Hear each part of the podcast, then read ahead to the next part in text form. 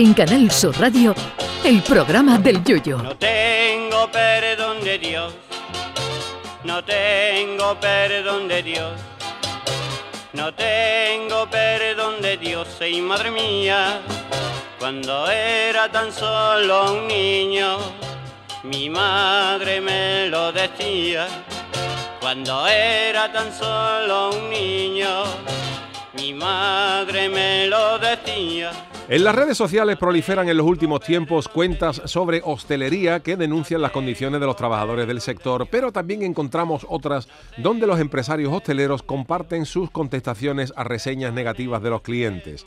Hace tan solo unos días se hizo viral el caso de una chica a la que no dejaron sentarse en una cafetería con su ordenador, lo que, provocó cierto debate. La chavala decía que solo iba a hacer una cosa en el ordenador mientras tomaba un café, lo que sucede es que aquí pagan justos por pecadores porque hay gente que se pide un café pelado y mondado en una cafetería con wifi gratis y saca el ordenador y se pone a ver los 10 mandamientos en Telecinco con anuncios que doblan la duración de la película original que ya sin anuncios de 4 horas. Y claro, el dueño de la cafetería quiere matar al gacho o a la del portátil antes de que llegue la primera plaga a Egipto. Yo conozco un famoso bar de tapas en Cádiz que solo ponía café para el desayuno, no en la hora del almuerzo, porque el bar era pequeño y necesitaban rotación y había gente que si después de almorzar se pedía un café a las 2, se quedaba en la mesa con el mismo café y a las 10 de la noche pedía una madalena para mojar. es cierto que hay locales de hostelería que tienen su guasa y su malaje, pero hagamos examen de conciencia y reconozcamos que los clientes también tenemos lo nuestro. Si se sale a tomar algo fuera, se sale, y si no se puede, no se puede. Pero miserias las precisas. Hay dueños de bares que han confesado que hay gente que se sientan ocho en una mesa y piden una Coca-Cola con ocho pajitas y media ración de ensaladilla con ocho tenedores. Que el mismo dueño del bar reconoce haber estado tentado de haberle dado a esos clientes un uniforme de preso a cada uno y vallar con espina y reja a la terraza para que se sintieran más en el papel.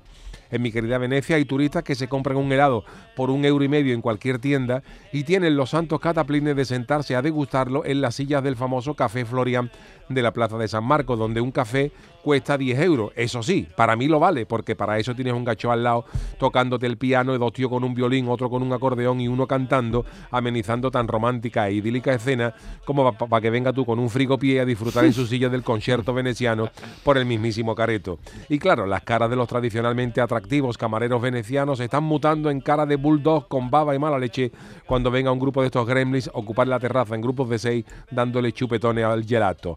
O sea que hay clientes y clientes y no siempre el cliente lleva la razón.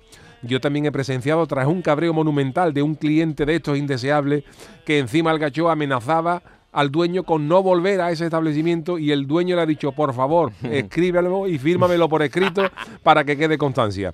Por no hablar del grupo de clientes que son 15 y cuando llega el camarero a tomar nota tiene la misma reacción que si se le hubiera acercado un mormón para venderle Biblias y pasan de la criatura. En fin, que hoy quiero dedicar el programa a los buenos empresarios hosteleros que tienen que lidiar con este ganadito. Va por ustedes, señores. Ay, mi velero, velero mío. Canal Sur Radio. Llévame contigo a la orilla del río. El programa del Yoyo.